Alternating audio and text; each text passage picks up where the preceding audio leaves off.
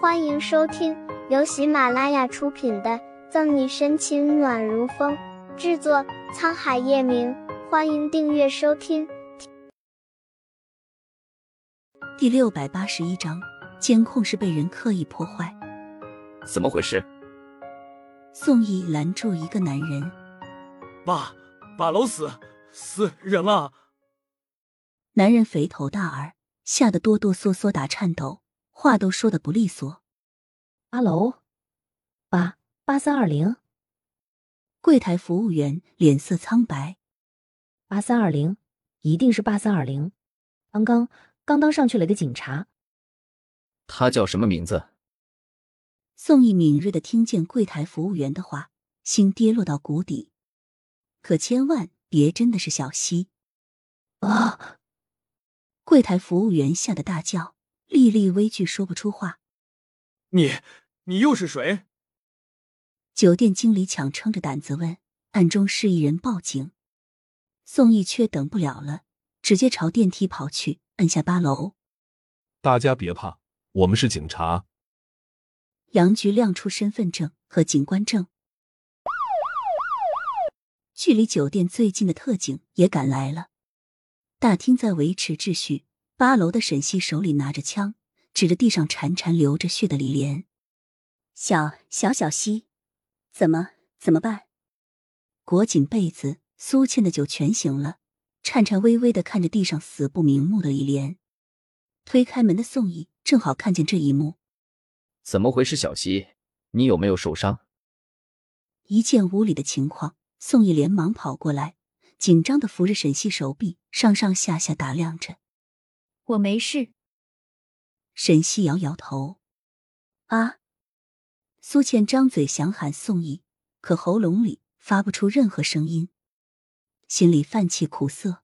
苏倩忍不住自嘲：无论什么时候。他眼里、心里永远都只有沈西一个人。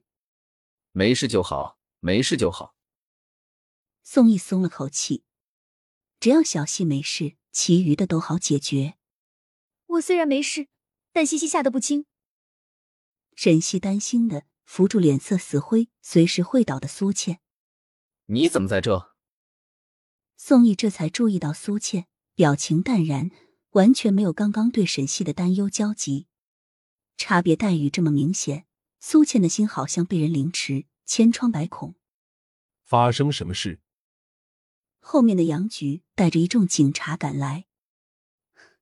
要想得到宋义，就得让沈西消失。苏倩想起左心言的话，再看宋义冷漠的脸，天秤慢慢倾斜。人死了。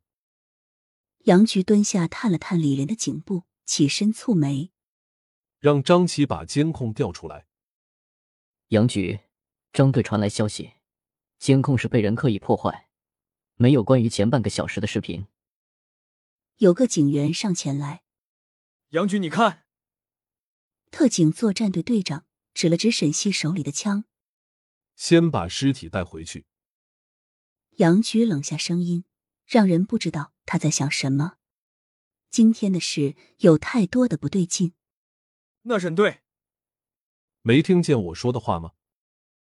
特警队队长的问题还没有说完，杨局厉喝一声。向来以和蔼慈爱形象著称的杨局第一次发火，满屋的人都不爱说话。